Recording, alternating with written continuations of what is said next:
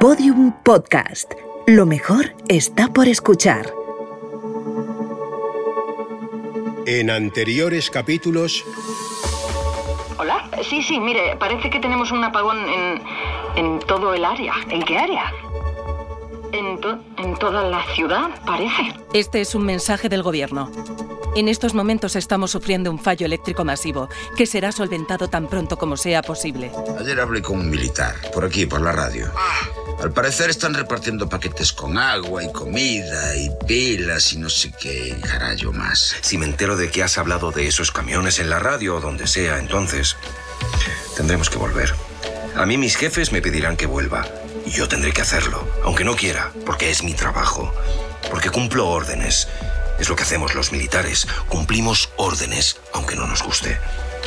¿Lo entiendes? ¿Qué te dijo? ¿Para qué quería la dirección? No viste ningún camión. No, ¿Estás segura? sí. Bueno, ¿lo ves? Ya hemos aclarado todo. Lo hemos aclarado, ¿no, Shiana? Sí, ¿Crees que cambiarás de opinión cuando nos vayamos? no. Te lo digo porque la gente a veces cambia de opinión. Pero si cambias de opinión, si me entero de que has hablado de esos camiones en la radio o donde sea, entonces tendremos que volver. A mí mis jefes me pedirán que vuelva y yo tendré que hacerlo, aunque no quiera, porque es mi trabajo, porque cumplo órdenes. Es lo que hacemos los militares, cumplimos órdenes, aunque no nos guste. Estoy completamente convencido de que los gobiernos sabían que iba a pasar. Y tengo pruebas. Tengo pruebas. Y las voy a contar hoy, aquí, en la mitad oscura. Hace siete años, nuestro amigo Mauricio Galera ya estaba alertando por escrito del gran apagón en negro sobre blanco. Pues sí. Incluso, y y este dato es muy importante, incluso la NASA advirtió de esto. Claro, Y si lo sabía la NASA, si lo sabía en la NASA, lo sabía el gobierno estadounidense porque la NASA es una agencia gubernamental, no lo olvidemos. El día anterior al apagón, el jueves, pues se corrió un rumor por las redacciones, un rumor de algo llamado escenario cero. creo, muchos creemos, que el gobierno, nuestro gobierno, sabía que el apagón iba a tener lugar. No nos avisó, no avisó a la población. No me lo puedo creer. ¿Qué pasa? Ahí, mira. ¿Qué, qué pasa? ¿Ahí fal- falta un cuadro? Sí, sí, pero no uno cualquiera. Falta. Falta las meninas. Se han llevado las meninas. ¡Mierda! ¡Por aquí! ¡Por aquí! Sabéis que fui detenido. Lo que no sabéis es que estuve confinado en una prisión militar durante seis días. Y lo digo así, claramente. Estuve seis días retenido, ojo, ilegalmente. Las grabaciones de los gallegos. Shiana y su padre Daniel. Todos sabéis de lo que hablo, todos lo habéis oído. Esas grabaciones se filtraron en internet, se borraron, luego se volvieron a filtrar. Bueno, pues nosotros hemos conseguido un documento exclusivo. Algo que no se ha hecho público hasta ahora. Y es la grabación completa de lo que pasó en aquella casa después de que se fueran los militares. El Profeta duró solo 12 programas. Su última emisión tuvo lugar el 25 de julio de 2020. Tres días después, su presentador Eduardo Bravo y su principal colaborador Mauricio Galera fallecieron en un accidente de tráfico. Presidente, ya he empezado. Aquí tienen el documento de la Unión Europea que les he mencionado antes por teléfono. Nos ha llegado hace unas horas por valija diplomática. Mm, eh, eh, supongo que escenario cero.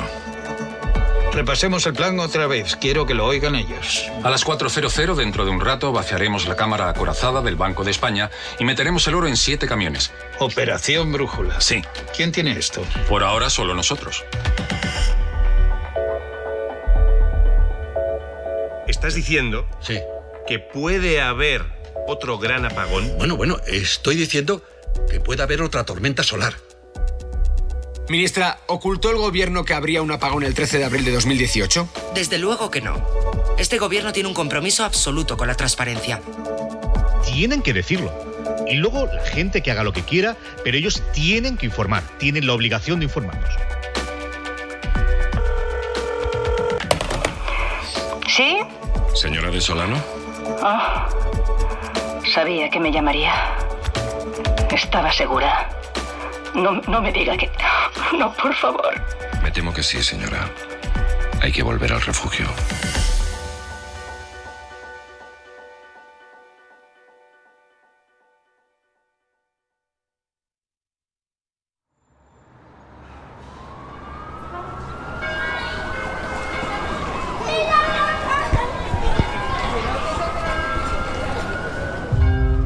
El 11 de abril de 2018 se produjo una tormenta solar de clase X9.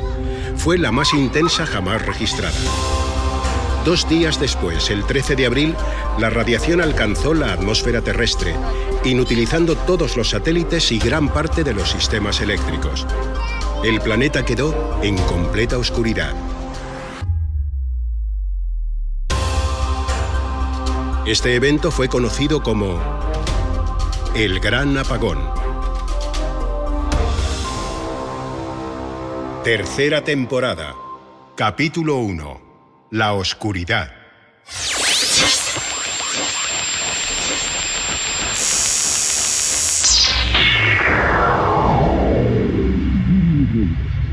Las predicciones no han fallado. La radiación de esta tormenta solar de clase X10 nos va a alcanzar en, en, dos minutos, algo menos ya. Nosotros vamos a continuar nuestra, nuestra emisión con la confianza de que no nos afecte, de que no, de que no pase nada y, y podamos seguir con el programa. Pero de no ser así, ya saben que la emisión se perderá y... Bueno, en fin, vamos a intentar volver tan pronto como sea posible. Queda un minuto. Vamos a conectar ahora con una cámara que hemos colocado en la Puerta del Sol, aquí, en, Madrid, y, y vamos a esperar así, con esas imágenes, hasta que llegue el momento. Confío en verles de nuevo en unos segundos.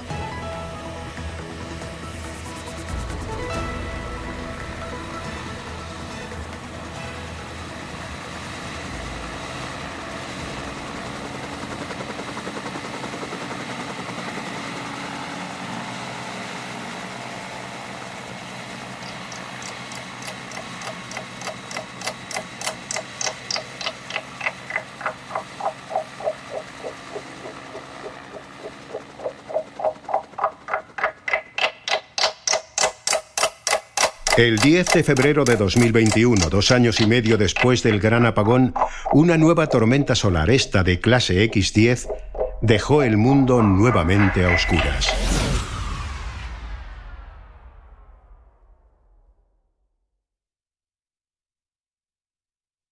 Pero a diferencia de lo que ocurrió en 2018, esta vez el mundo entero estaba prevenido. Es así, por el compromiso que esta administración siempre ha mantenido. Hace dos horas el Space Weather Prediction Center nos ha comunicado que se ha producido una tormenta solar de clase X10. Esto quiere decir que sus efectos son potencialmente devastadores para las infraestructuras eléctricas y tecnológicas de todo el planeta. La Secretaría de Estado, en coordinación con la Secretaría de Defensa, el FEMA, el NOAA, ya han puesto en marcha protocolos de seguridad contra las El Ministerio del Interior está trabajando estrechamente con el Ministerio de Defensa y la Dirección General de Protección Civil y Emergencias para minimizar cualquier posible eventualidad. A partir de este momento se realizará una comunicación pública desde esta misma sala a las horas en punto. En estas comunicaciones se les informará de todas las medidas que vayamos a adoptar. Por el momento no hay mucho más que les pueda decir.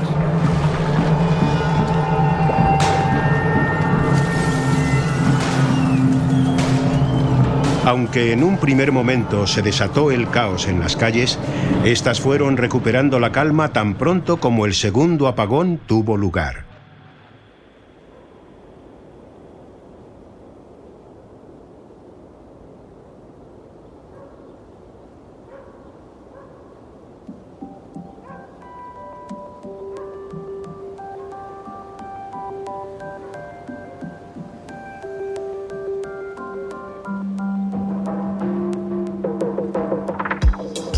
La mañana del 11 de febrero, el centro de Madrid ofrecía un paisaje casi idéntico al de un día cualquiera. Los semáforos no funcionaban, tampoco los cajeros automáticos ni las farolas. Esta vez, sin embargo, nada de eso impidió que la gente saliese a la calle casi como un día cualquiera.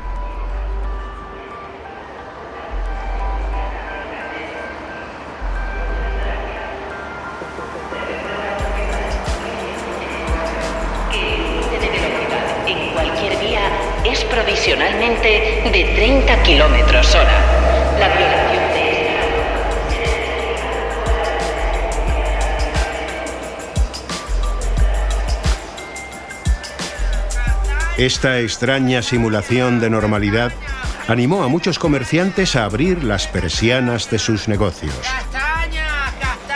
El siguiente audio fue grabado la mañana del 11 de febrero en la Plaza de Callao de Madrid.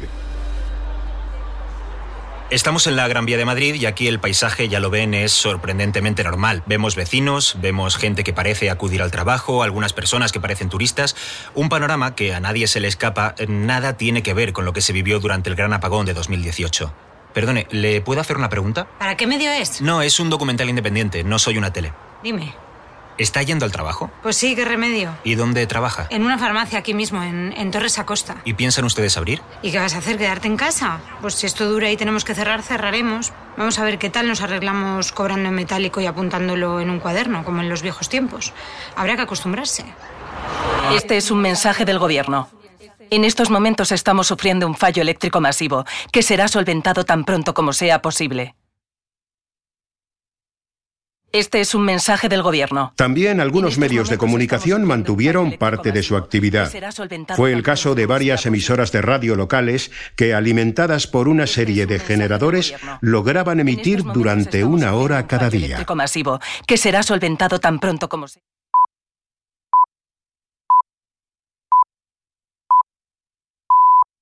Buenos días, son las 9 de la mañana.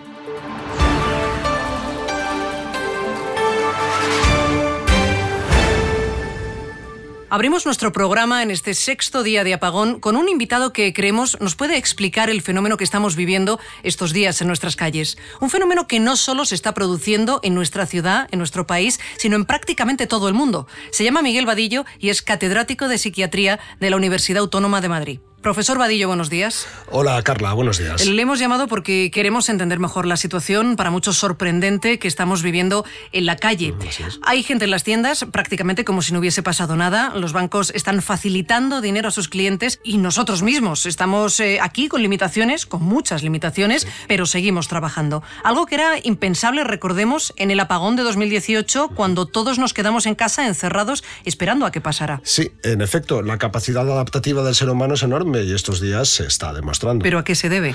Bueno, parece claro que desde ahora viviremos periodos de luz y periodos de oscuridad, como ya los están llamando en algunas partes. Son fases cíclicas, según parece, y la gente lo ha asumido como tal. Mm. No podemos oponernos a eso y por tanto, pues la única opción es adaptarnos. O la opción menos mala, por lo menos. Modelar nuestra vida, nuestra actividad como estamos haciendo muchos y tengo la sensación que cada día más gente. Es como si hubiésemos vuelto prácticamente a una etapa pretecnológica. En los bancos, por ejemplo, se da dinero en metálico a los clientes y se apunta en cuadernos. Y fíjate qué rápido nos hemos acostumbrado a circular en coches sin semáforos. Sí, bueno, yo no me atrevo. Pero hay gente que lo hace y no pasa nada. Son cosas que hace dos semanas nos hubiesen parecido inimaginables y sin embargo, ahí las tenemos. El ser humano se adapta y se adapta a una velocidad de vértigo. Pero sin embargo, eso, profesor, no pasó en el apagón de 2018. Bueno, eso probablemente se deba a que el contexto entonces era totalmente distinto. El apagón de 2018 fue un fenómeno inesperado. Era algo nuevo. No fuimos avisados y por tanto no estábamos preparados para ello. Nadie sabía muy bien qué pasaba ni cuánto duraría. Estábamos fundamentalmente asustados, que es una reacción completamente natural ante lo desconocido. Sí. Ahora sabemos lo que pasa, sabemos cuánto puede durar y ya no tenemos miedo. O no tanto. La vida sigue. La vida sigue. La vida sigue. La vida sigue. La vida sigue. La vida sigue. The citizens of London have shouted to the world that they are not going to stay at home either. Even the Brick Lane Market has opened today. And Muchos de los sucesos que tuvieron lugar durante el segundo apagón se vieron definidos precisamente por esta resignación global. El Festival anunció que mantendrá sus actividades en tanto le sea posible. Uno de los sucesos que más repercusión tendría fue el protagonizado por un taxista madrileño llamado Rómulo Crespo.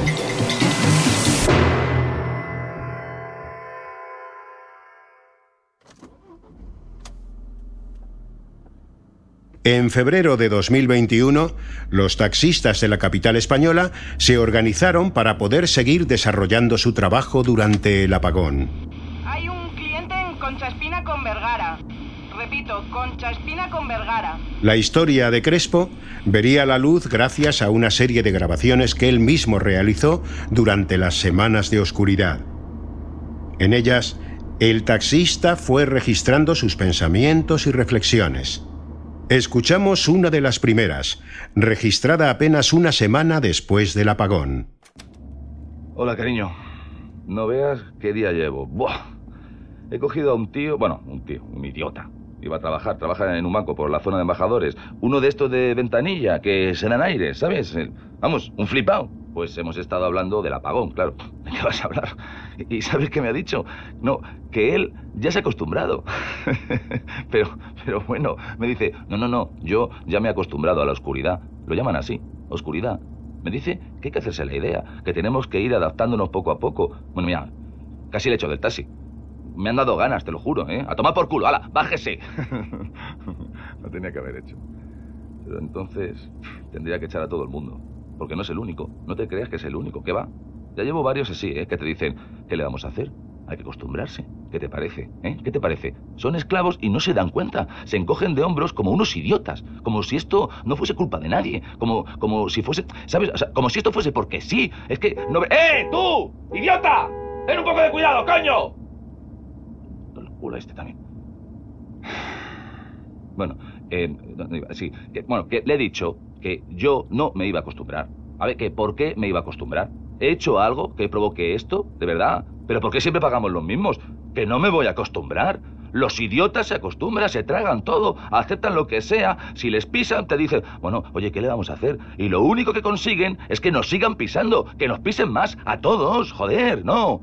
¿Te acostumbras a esto? Muy bien. ¿Y luego qué? ¿Qué será lo próximo? ¿No? ¿Nos quitarán la comida o el agua? Dirán que no se puede evitar, no que es culpa del sol, no de la luna o de lo que sea. Y los idiotas dirán, bueno, habrá que acostumbrarse a morir de hambre o, de sed. ¿Entiendes lo que te digo? Eh, eh, ¿Ves? ¿Ves lo que tengo que aguantar?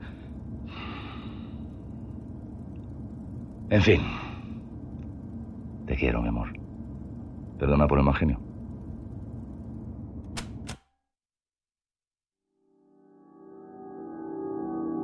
Además de este tipo de grabaciones, a modo de diario Crespo registró algunas conversaciones que mantuvo con clientes.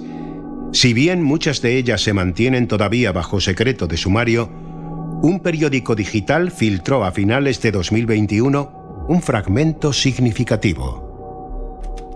Bueno, pero entonces, ¿qué propone usted? ¿Cómo que qué propongo? Hombre, si no hay que conformarse, vale, me, me parece bien, no nos conformemos. Pero ¿qué hacemos entonces? Pues lo que haga falta, vamos a ver. Lo, lo que se hace siempre que los oprimidos no pueden más, rebelarse. Ay, ¿y cómo se revela una hoy en día? Cada cual como pueda, señora, haciendo lo que pueda.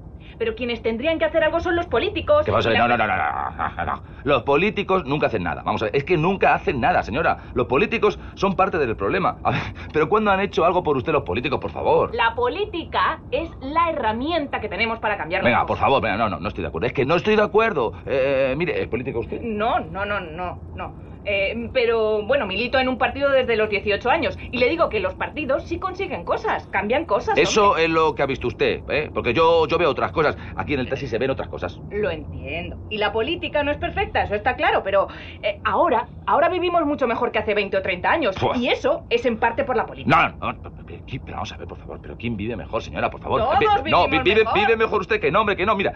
Por- escúcheme, mi, mi padre hacía guantes, guantes. ¿eh? Sí.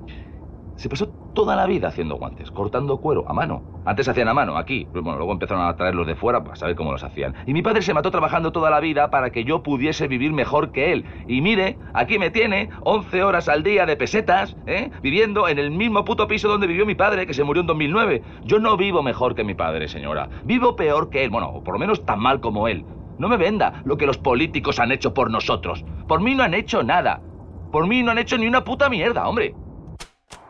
Según varios testigos, a medida que pasaron las semanas, el comportamiento de Crespo se fue volviendo más errático.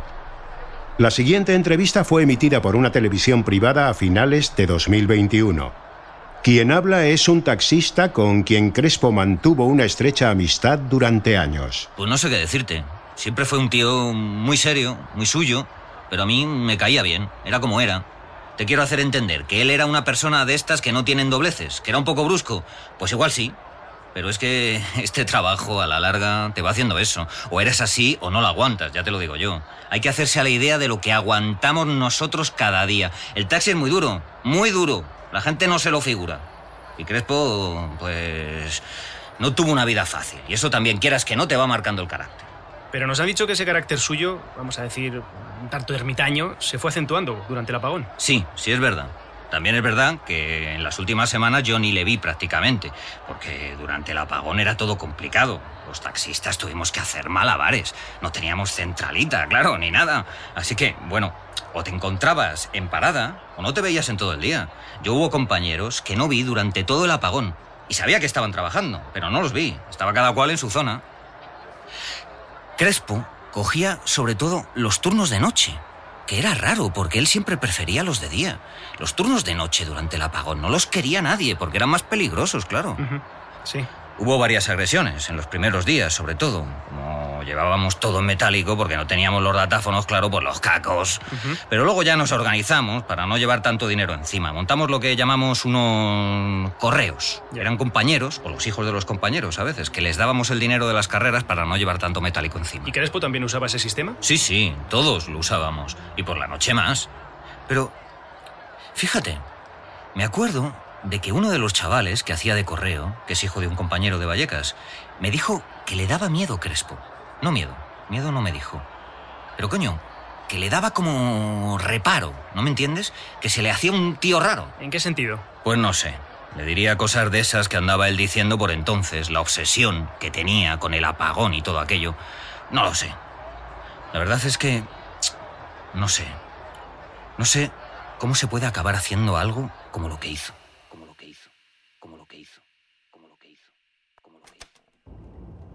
Hola, cariño. He estado pensando, bueno, llevo toda la noche dándole vueltas a una cosa. Mira, creo que em, hay que hacer algo. Vamos, que, que, alguien tiene que hacer algo para despertar a la gente. E, Es que hoy me ha vuelto a pasar, o sea, he cogido a un tío que, mira, no te lo vas a creer. Yo, yo, yo ya no sé. Mira, me ha dicho, el tío, no, me ha dicho que él prefiere el apagón. Era un chaval, tendría 20 años, 20 y pocos. Bueno, pues me dice que él prefiere estar así, que es más natural. Le digo, ¿cómo que más natural? ¿Y qué es eso de más natural? Y me dice que vivir así, sin luz y sin nada, es más respetuoso con el planeta, que tenemos lo que merecemos. Digo, vamos a ver, ¿merecemos esto? ¿Yo? ¿Yo? ¿Que me mato a trabajar? ¿Que llevo toda la vida trabajando? ¿Merezco esto? No sé, ¿eh? No sé, de verdad que no sé. A la gente ya... Es que... vamos a ver, no es que les dé igual, es que lo agradecen. lo agradecen. ¿Y qué haces? ¿No? ¿Qué, les dices? Les esclavizan y piden más. ¿Qué le dices a alguien así? Hay que hacer algo. Necesitan... No sé. Una sacudida, sí. Que sí, pesado, que sí, que ya paro. Eh, cariño, que tengo una carrera. Luego te sigo contando, ¿vale? Te quiero. Hola.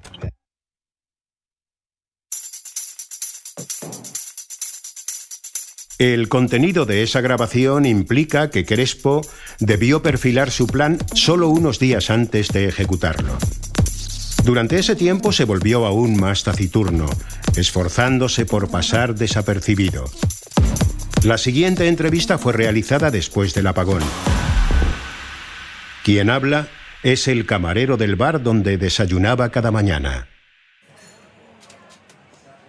Sí, hombre, claro que le conocía. ¿Cómo no lo iba a conocer? Llevaba viniendo aquí pues desde que se mudó a casa de su padre, 2018 sería, mm, tres años. ¿Cómo era? ¿Cómo lo describiría usted? Pues a ver, este hombre era un- un tío raro. Eh, Me acuerdo de que algunos clientes se molestaban porque hacía una cosa que... Bueno, en fin.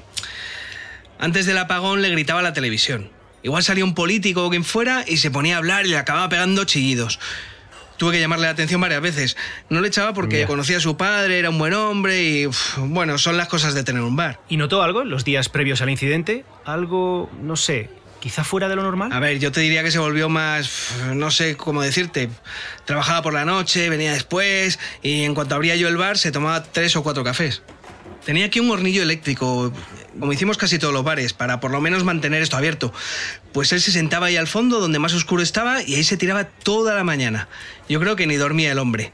Tenía muy mal aspecto, no sé, muy, muy mal, parecía un mendigo. ¿Le dijo a usted o le sugirió en algún momento lo que pensaba hacer? No, hombre, si me hubiese dicho algo, habría ido a la policía o lo que fuese. No me dijo nada, no. Pero estaba claro que no andaba bien. Se le fue la cabeza. Imagino, bueno, yo creo que lo que le pasó en el apagón, en el primero, pues lo dejó tocado.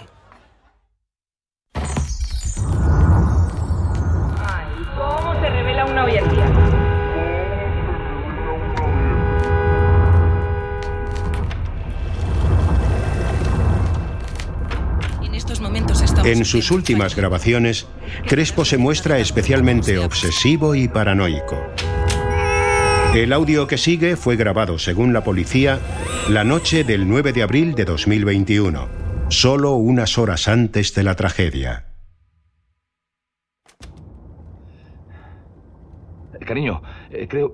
Me parece que, me están siguiendo. Hay coches negros por todas partes. Intento despistarles, pero cuando pierdo a uno aparece otro. Están por todas partes. No, sé cómo pueden saber. Es- ¿Crees que lo saben? He pensado, no sé, que, que- igual alguien les ha hablado, que, que les ha hablado de mí. ¿Algún cliente? Eh, la vieja del miércoles. Eh, la- se asustó. Yo le dije, bueno, me, dijo ella, bueno, ya sabes lo que me dijo, te lo conté, ¿no? Que, parecía alterado. Le dije, no parezco alterado, señora, estoy alterado. Se asustó y se marchó. Me dijo, para el coche. Pero, ¿por qué hace eso la gente? Vamos a ver, ¿por qué siguen haciendo com- como si no pasara nada? Cada vez hay más tiendas abiertas. ¿Te has dado cuenta? La gente está abriendo las tiendas. No tienen luz, pero les da igual. Yo también trabajo, joder, pero es que no es lo mismo. No es lo mismo. Yo trabajo porque tengo una misión. Tengo que seguir aquí. Tengo que hacerles ver. Si no lo hace nadie, bien, entonces lo haré yo. No me importa. ¿Qué más da? Y voy a hacer que vean. Aunque me cueste la vida. Espera, espera, espera. espera. Un coche negro. Joder, me sigue un coche negro. Voy. Espera. Eh, espera. ¡Eh! ¡Fuera! ¡Fuera de ahí! ¡Hijo de puta! ¡Hijo de puta! ¡Venga! ¡Venga! ¡Apartaos todos, cabrones! Mierda. ¿De dónde ha salido? Eh, Es la policía, cariño. Eh, Tengo que parar. No te preocupes. Ellos, yo, yo creo que, que no saben nada. Voy a esconder la grabadora en la guantera. Va todo bien. Tú no te preocupes. El coche negro se ha ido. Está todo bien.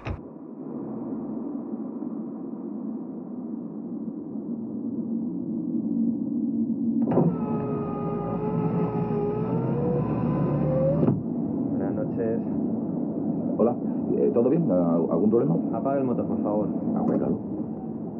¿Por qué iba tan deprisa? Si ya sabe que no se puede circular a más de 30. ¿Iba deprisa? Uh, bueno, eh, no, no me he dado cuenta. De verdad, lo, lo siento mucho. Perdóneme, de verdad. ¿eh? A ver, déjeme su permiso de circulación y los papeles del coche, por favor. Claro, claro, claro. ¿Qué es eso? Una grabadora vieja. Nada. Tenga. Gracias. Hay mucho tráfico esta noche, ¿verdad? Parece que... O sea, no parece que haya un apagón, ¿verdad? ¿Está todo bien? Sí, sí, está todo bien. Pero no corra, si ya sabe que sin semáforos es peligroso. Eh, sí, lo siento. No volverá a pasar. Buenas noches. Venga, buenas noches. Es peligroso. Es peligroso. No tienen ni idea de lo que es el peligro. Pero ya lo verán. Ya lo verán, es que lo van a ver. Ya lo verán. Lo verán. Lo verán. Horas después de esa grabación, la mañana del 10 de abril de 2021, Crespo pasaría a la historia criminal de este país. Nos encontramos en el centro de la manifestación donde sigue llegando gente todavía. No para de llegar gente. Hay un ambiente estupendo, un ambiente lúdico, muchísimos niños, algunos disfrazados, mucha gente en bicicleta. No tenemos datos de asistencia, pero podemos decir que la convocatoria es un éxito absoluto a juzgar. ¿Qué pasa? ¿Qué es eso? Mira, mira, ahí, ahí, ahí, es ahí. Parece que parece que, se, que está pasando algo cerca de. ¿Qué pasa? ¿Ves algo? ¡No te sueltes!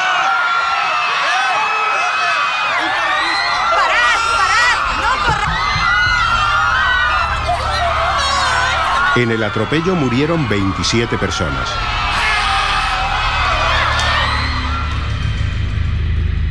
Rómulo Crespo lo grabó todo desde el interior del taxi.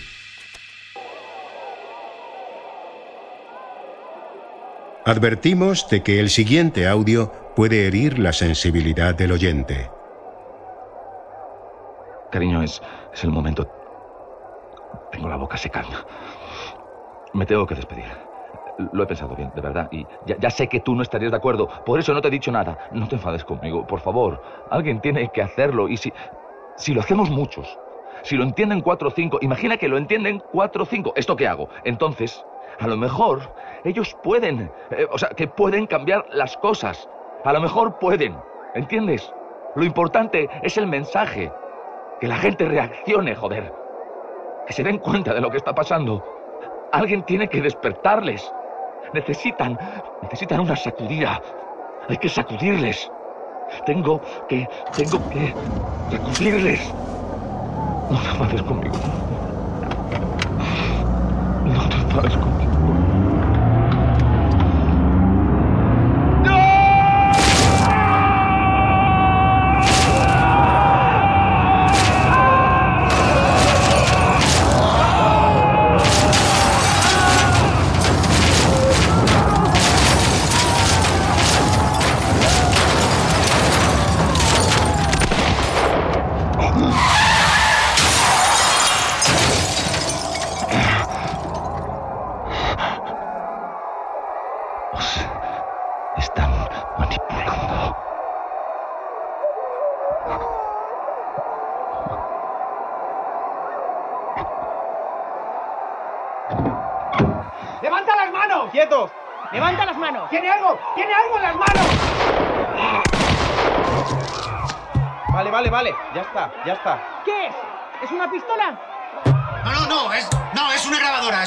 Primero se le llamó terrorista, más tarde desequilibrado. Se dijo que tenía problemas mentales y que no los tenía, que formaba parte de un grupo organizado y que no formaba parte de ningún grupo.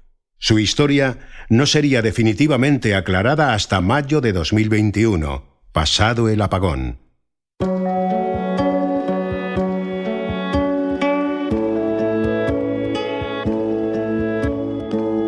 La vida al aire. Metrópoli Radio. Nos acompaña ahora Mariluz Peña. Quizá le suene su nombre, es posible que la hayan oído o leído últimamente. Es la exmujer de, bueno, la viuda, mejor dicho, del tristemente célebre Rómulo Crespo. Mariluz, buenos días. Hola. ¿Cómo estás? Pues... Mm, Bueno. Hace unas semanas salían a la luz algunas de las grabaciones de Crespo, tu exmarido. Unos documentos muy... turbadores, donde, según parece, se dirigía a ti. Sí. ¿Tú llegaste a oír esas grabaciones antes de que fueran públicas?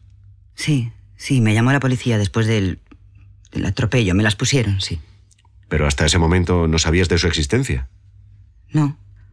Rómulo y yo rompimos el contacto hace años. No sé por qué grababa eso, no lo sé, no te lo puedo decir, ¿no? Pero te hablaba a ti, no parece que haya duda de eso. La policía, los psicólogos dicen que sí, que me hablaba a mí, sí, sí, a, a mí. Recordamos que era una serie de cintas de cassette grabadas a lo largo de dos meses prácticamente. Mariluz, ¿crees que tenía intención de dártelas en algún momento? No lo sé. Yo la verdad es que el hombre que grabó eso no era el que yo conocí. No, no, no era el padre de mi hija. Vamos a hablar de eso porque hay una información probablemente relevante que no se ha hecho pública hasta ahora. Vosotros perdisteis una hija. Sí.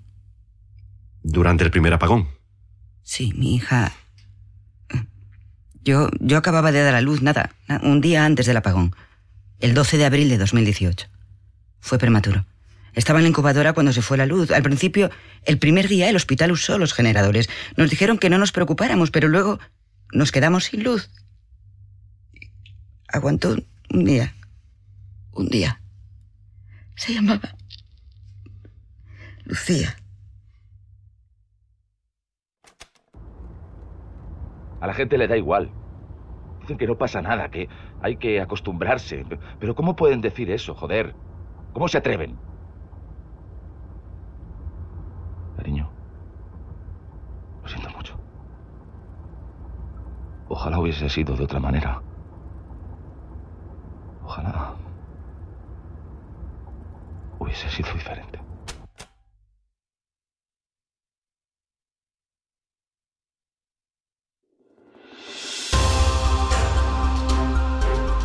Todos los episodios y contenido adicional en elgranapagón.com.